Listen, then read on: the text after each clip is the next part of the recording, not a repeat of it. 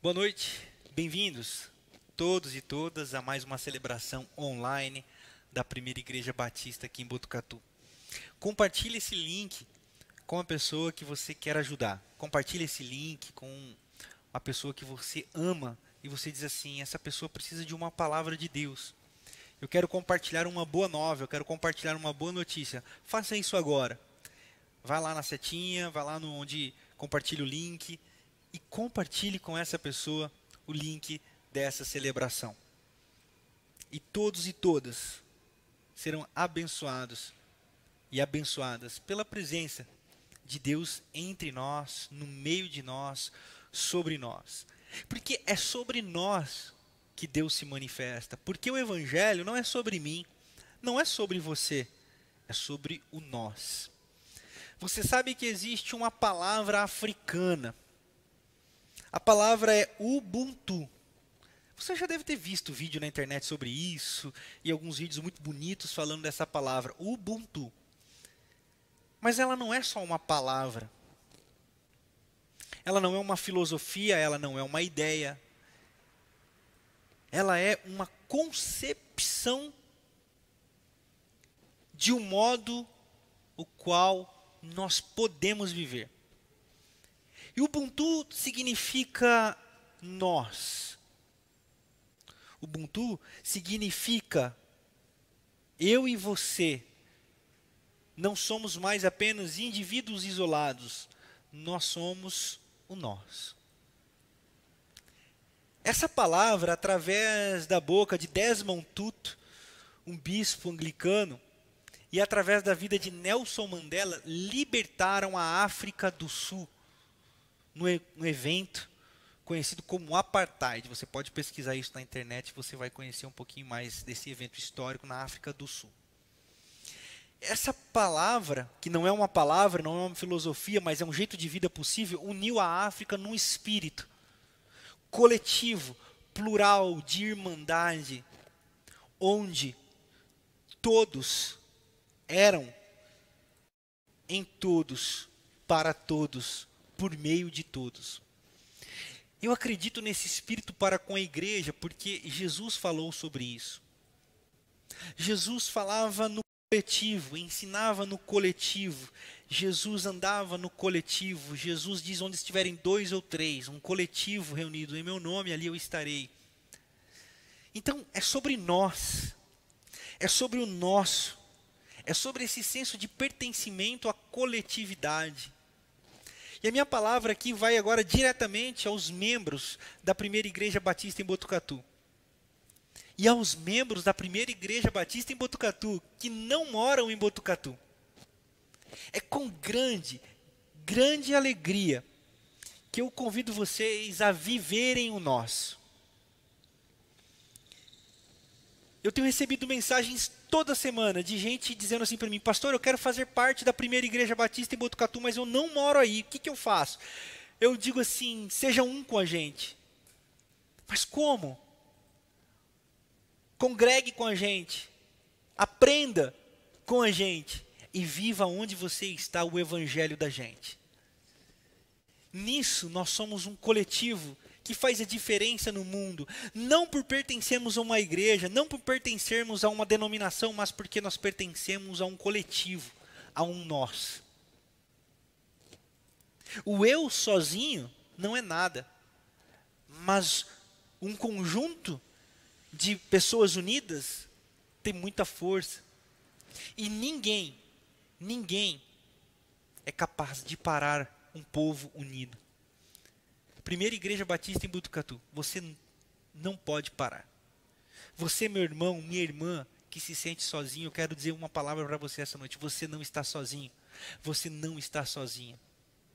Nós estamos juntos. Por isso, eu convido vocês à coletividade.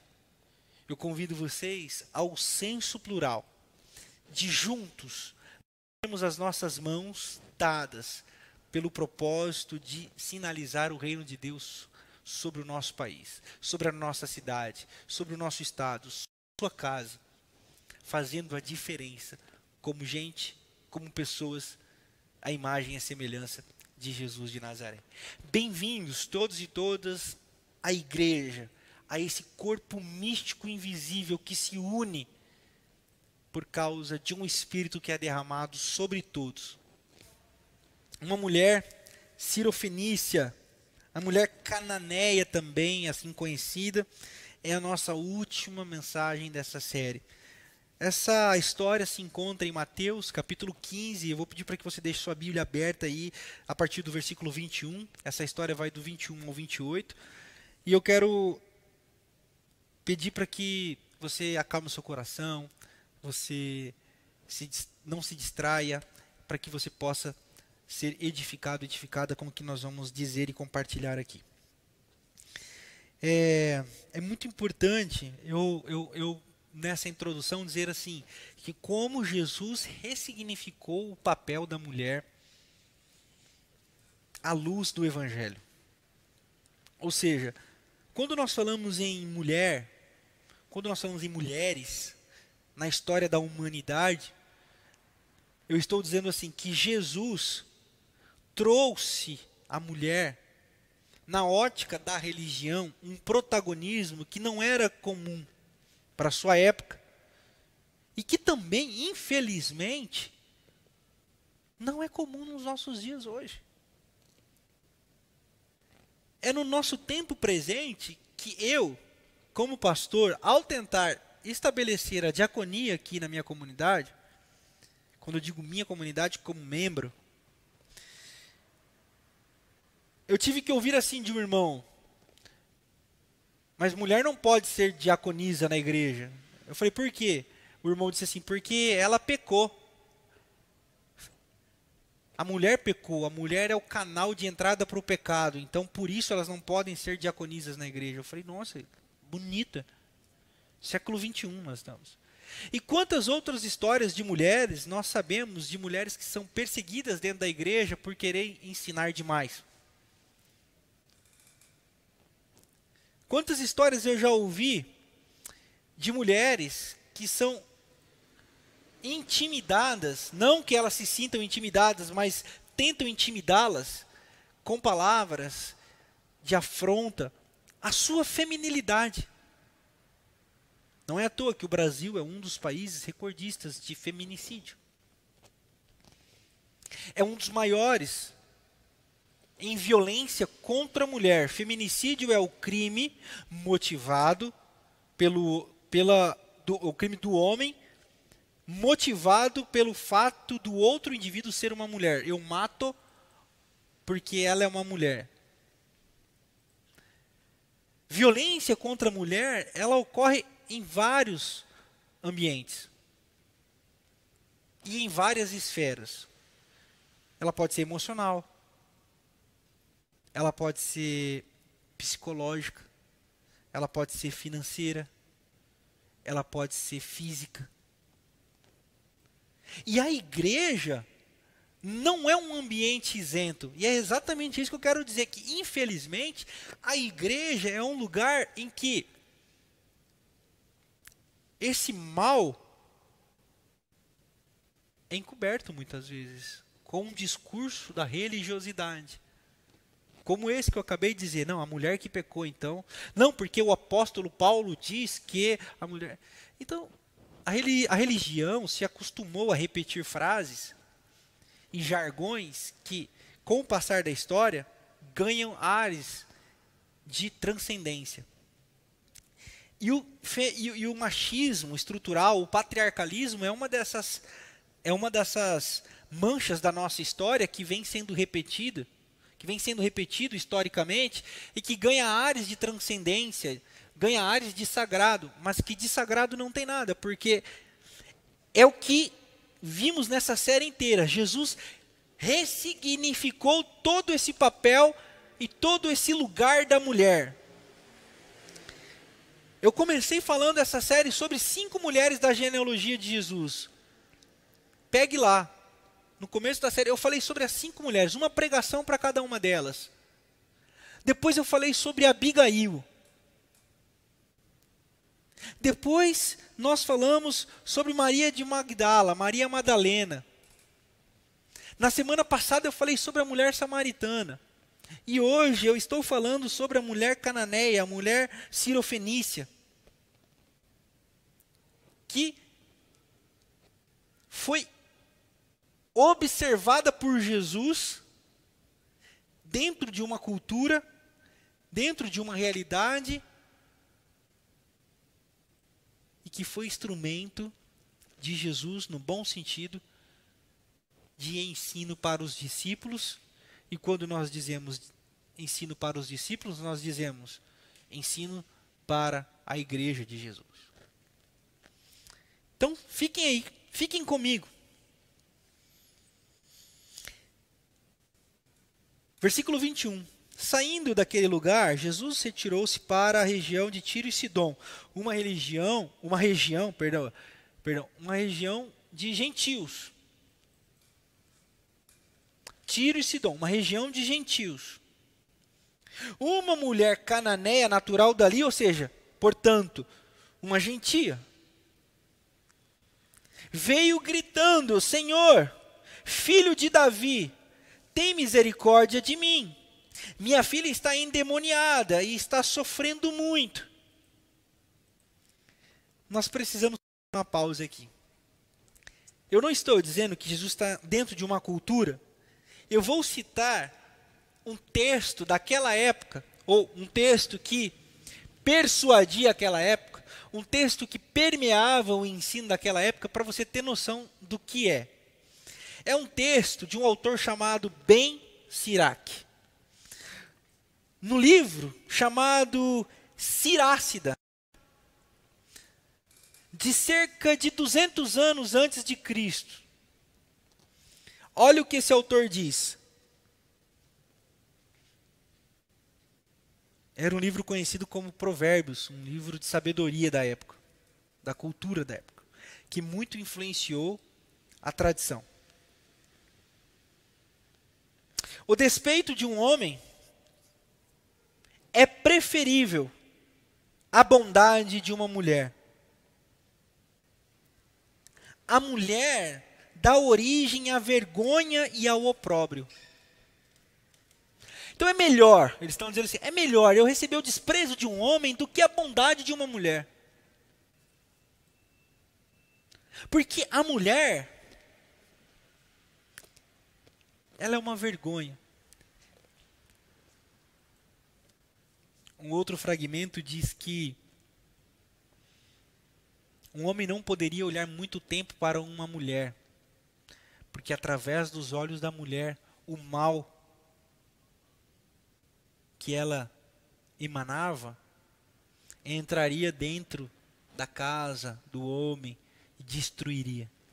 Por isso, tradicionalmente, naquela época, uma mulher não poderia olhar para um homem, uma mulher não poderia se dirigir a um homem publicamente, muito menos uma mulher gentia poderia se dirigir a um rabino judeu. Essa mulher não só se dirige a Jesus, ela grita por Jesus.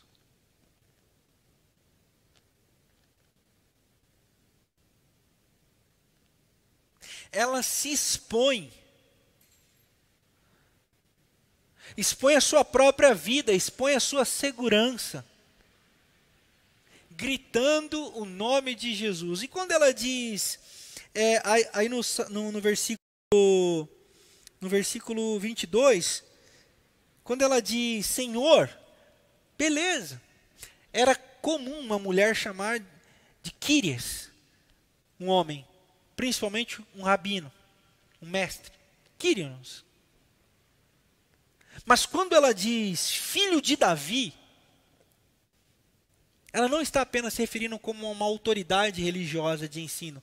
Ela está se referindo a uma personagem histórica, esperada, conclamada pelo povo daquela região que era o Messias. O Messias seria chamado filho de Davi, e ela diz: Filho de Davi, então, ela sendo gentia, ela conversa com Jesus sendo judeu, à luz do dia, na frente de outros homens, e não apenas conversa, ela grita e não apenas grita, chama ele pelo título, chama ele pelo status de Messias.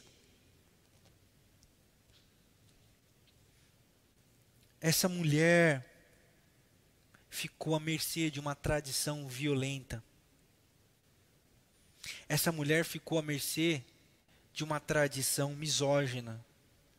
Essa mulher ficou à mercê do patriarcalismo, do preconceito machista. Pastor, será que é tudo isso mesmo? Vejam vocês mesmos. Vocês mesmos. O que, que Jesus diz no versículo 24? Eu fui enviado apenas para as ovelhas perdidas de Israel. Quem é você, ó gentia?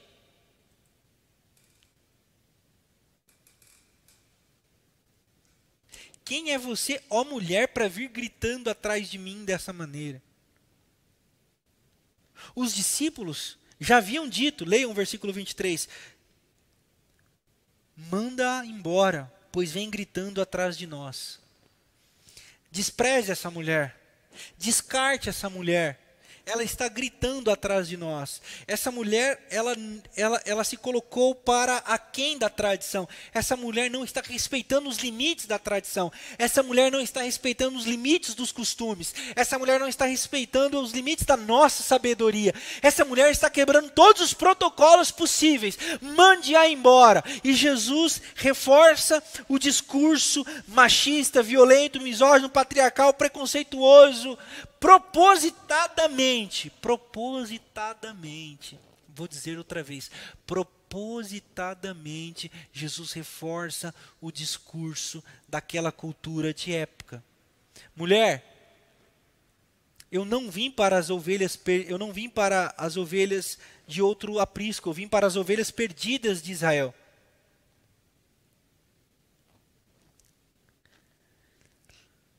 Mas ela ela teve uma dimensão que eu e você precisamos aprender no dia de hoje. Porque Jesus não apenas ressignifica o papel da mulher, Jesus não apenas ressignifica o papel da mulher na cultura. Jesus não apenas ressignifica o papel da mulher na história. Jesus não apenas ressignifica o papel da mulher na igreja, no cristianismo. Jesus, ele ensina os discípulos sobre a lógica do reino de Deus ele diz: mulher, eu não fui enviado para outras ovelhas, senão para as ovelhas perdidas de Israel. Ah, mas essa mulher, essa mulher não se permitiu ser julgada pela cultura. Ela não se permitiu se prender pelas estruturas de ódio, de morte, de preconceito de sua época e disse o seguinte: A mulher veio, versículo 25. Adorou de joelhos e disse: Senhor, ajuda-me. Ele respondeu: Não é certo tirar o pão dos filhos e lançá-los aos cachorrinhos. Uou! Essa mulher se prostra diante do Messias e diz: Salva-me, ajuda-me. Jesus não apenas observou a dor da filha que estava enferma em casa, mas observou também a dor daquela mãe, porque ela diz: Ajuda-me. Eu estou cansada. Eu estou sobrecarregada. Ajuda-me. E ao observar não apenas a mulher não apenas a filha da mulher, mas a mulher. Jesus usa de um ditado popular da sua época, que tratava todos os gentios como cães. Cães, irmãos, nessa época, não é o dog que você tem na sua casa hoje, bonitinho, que toma banho e apara os pelinhos e fica bonitinho. Meu filho me mostrou hoje o, o, o é, é, egg dog, dog egg, sei lá, o cachorro ficava bonitinho, formado de um ovo, os pelinhos bonitinhos, cortadinhos, macios. Não, não, não. O cachorro daquela época ele era comparado ao porco. O porco um pouco mais inferior, mas o cachorro não tão muito superior. Ele era como um animal selvagem, eles não eram domesticados. O máximo que o cachorro chegava da domesticação era ficar preso nos quintais para proteger a, a, a, área ali da residência, mas eles viviam também soltos para se alimentar de restos de carniças. Por isso que você vai ver algumas expressões de gente que morria crucificada e a sua carne ficava ali para ser comida pelos cães. Então, cachorro, naquela tradição, é alguém desprezível. A oração de um judeu, já disse isso aqui outras vezes, era a seguinte: pela manhã, graças te dou, porque eu não sou samaritano, graças eu te dou, porque eu não sou mulher, e graças te dou, porque não sou cão. Cão aqui é no sentido de gente sem valor, gente insignificante. Então Jesus quando diz para essa mulher, como que alguém insignificante se atreve a se assentar na mesa? Como que alguém insignificante se atreve a pedir de comer na mesa?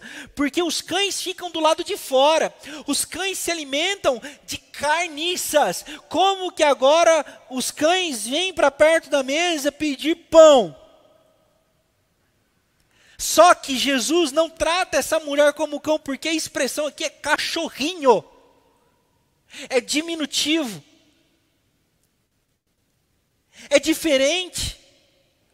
E essa mulher encontra esperança, dando uma resposta ousada, dando uma resposta que quebra todo esse, esse, esse lugar de preconceito, esse lugar de segregação, esse lugar de misoginia e xenofobia a mulher dá uma resposta dizendo: Dize sim, Senhor, mas até os cachorrinhos comem das migalhas que caem da mesa dos seus donos. E a resposta de Jesus no versículo 28 conclui tudo isso que eu estou dizendo. Jesus respondeu: Mulher, grande é a sua fé, seja conforme você deseja. E naquele mesmo instante a sua filha foi curada. Os discípulos estão observando isso. Os discípulos estão na classe, aprendendo com o professor e a aluna especial. Os discípulos estão testificando com os próprios olhos Jesus, pontuando a tradição, pontuando o costume, pontuando os provérbios culturais, e os discípulos estão vendo uma mulher quebrando toda essa tradição, quebrando todos esses provérbios, quebrando todos esses ensinos, quebrando todas essas, essas, hierarquias, e os discípulos estão vendo Jesus em momento nenhum repreendendo aquela mulher por ousar quebrar paradigmas. Os discípulos estão vendo Jesus em nenhum momento questionar aquela mulher quanto quanto a ousadia e a tradição e o costume, por que está me olhando, por que está me pedindo? Não. Jesus cita os preconceitos, Jesus cita a tradição, e aquela mulher avança por sobre a tradição. Aquela mulher pula as cercas da tradição. Aquela mulher pula a cerca do conservadorismo. Aquela mulher pula a cerca da moral. Aquela mulher ganha o terreno da imoralidade contemporânea de sua época. Aquela mulher ganha terreno da incompatibilidade com a dignidade da sua época. E em nenhum momento ela é repreendida por Jesus. Jesus coloca a cerca para ela ela pula a cerca. Jesus coloca o limite para ela e ela pula o limite. E Jesus, em nenhum momento, repreende o salto dessa mulher. Jesus, ao contrário, no versículo 28, ele elogia: mulher, grande, grande é a sua fé, porque é a fé daquela mulher que faz ela superar os limites, superar os preconceitos, superar as barreiras. E é esse o ensino de Jesus para aquela coletividade de seguidores. Prestem atenção nessa mulher, prestem atenção em mim, prestem atenção no que nós estamos fazendo. Eu estou aqui colocando a ela os limites que outrora nós absorvemos, e essa mulher está saltando os limites, e eu não estou repreendendo, sabe por quê? Porque o meu reino não é feito com os limites. Porque o meu reino não é feito com as barreiras. Porque o meu reino não é feito de misoginias. O meu reino não é feito de xenofobias. O meu reino não é feito de moralidades. O meu reino é feito de necessidade das pessoas que são capazes de clamar: salva-me. E todo aquele que clama: salva-me, o Senhor, o Senhor Jesus aceita o Senhor Jesus acolhe e o Senhor Jesus cura. Nós precisamos da coragem dessa mulher sirofenícia. Em tempos onde as mulheres estão morrendo pelo fato de ser mulheres, de serem mulheres. O tempo onde crianças, meninas de 10, 11, 12 anos são estupradas porque são mulheres no tempo onde as mulheres ganham menos pelo fato de serem mulheres. No tempo onde as mulheres não podem ensinar no alto do púlpito pelo simples fato de serem mulheres. No tempo onde nós rimos das lutas das mulheres, por muitas vezes. A mulher sirofenícia nos inspira a acreditarmos que Jesus acolhe a luta feminina. A luta por direitos das mulheres. A luta por dignidade das mulheres. Foi assim na história. Foi assim que as mulheres conseguiram direito ao voto. Estudando um pouco sobre maratonas, corridas de rua, eu achei uma foto Agora vai me fugir o nome da primeira corredora que correu escondido uma maratona no meio do monte de homens. E ao ser descoberto, os outros homens tentaram jogá-la para fora da pista e alguns outros homens protegeram. E essa mulher resistiu e ela foi ali correndo. É, esse exercício não pode parar. Nós temos que ser como esses outros homens, eu e você, homens, irmãos, nós precisamos ser como esses outros homens que vão dando dignidade às mulheres para que elas continuem correndo e sejam vencedoras, porque elas já são corajosas. Elas são resistentes. E a mulher sinofenícia mostrou isso. E existem várias mulheres sinofenícias espalhadas nas nossas igrejas. Cabe a nós, pastores, lideranças, reconhecermos o valor dessas mulheres. Cabe a nós, como sociedade, reconhecermos a igualdade de gênero, a luta por igualdade de gênero. É isso que Jesus está dizendo. É isso que eu quis dizer durante toda essa série, citando mulheres da Bíblia. E é isso que eu quis dizer apontando para Jesus de Nazaré, pessoal. Esse foi Jesus de Nazaré, um líder subversivo ao seu tempo, um líder quebrador de paradigmas, um líder que conhecia a sua tradição. Jesus citou a tradição aqui. Um líder que sabia de todo esse construto que eu acabei de citar para você, de Ben Sirac, da Sirácida, da, da, da, dos provérbios. Um Jesus que conhecia toda a sua cultura.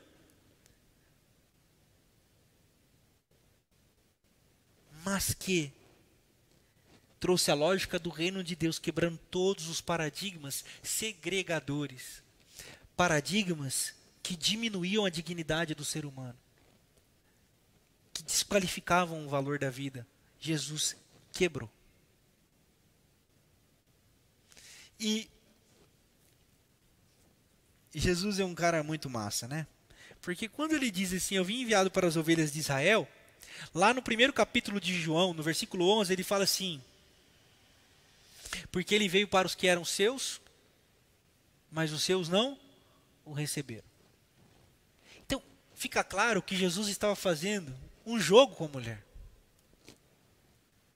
Porque Jesus sabia quem ele era. E Jesus sabia por quem ele não seria aceito. E ao provocar aquela mulher, e o provocar aqui entenda-se instigar, o provocar aqui entenda-se fomentar, Jesus estava dizendo aos discípulos: vocês estão ligados no que eu estou fazendo aqui? Vocês pegaram a visão? E essa é a fala dele para mim e para você no dia de hoje. Vocês pegaram a visão? Não adianta fazer piadinha contra as mulheres ou com as mulheres. Não dá mais para rir dessas coisas. Não dá mais para rir de mulher no volante, perigo constante, porque a estatística de seguro, seguros veiculares no Brasil mostra que quem mais bate o carro no Brasil são os homens. É por isso que se você for fazer o seguro do seu carro, você vai ver, faz, fica mais barato você fazer o seguro no nome da sua esposa. Porque nós homens batemos muito mais o carro do que as mulheres. Então, de onde vem mulher no volante perigo constante, se não dessa estrutura patriarcal? Da onde vem a estrutura batista de que mulheres não podem ser pastoras? De onde vem? Aqui eu estou mexendo num vespeiro, se tiver alguém batista assistindo, mas um abraço para vocês. De onde vem a estrutura de que mulheres não podem ser pastoras? De onde vem que as mulheres têm que cuidar de casa para o marido cuidar do provento? De onde vem isso? Não, porque a Bíblia diz que o marido é o provedor. Eu precisava de uma outra série só para explicar o erro hermenêutico e teológico desse pensamento e como esse tipo de pensamento é uma visão colonizada, patriarcal da igreja evangélica brasileira. Mas se você assistir todas as, todas as mensagens dessa série, você vai conseguir entender que em Jesus isso não existia. Que em Jesus essa estrutura hierárquica do lar não acontece funções diferentes, valores iguais. Funções diferentes, valores iguais.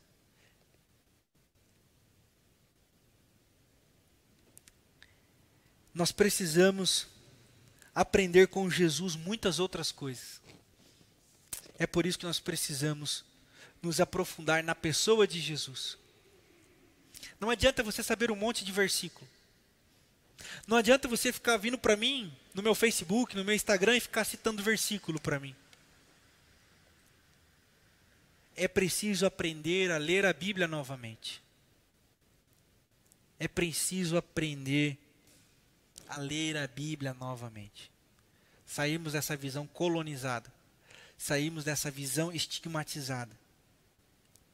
Permitindo que a Bíblia nos leve para, os, para lugares inalcançáveis pela tradição, pelo moralismo, pelo conservadorismo, pelo religiosismo.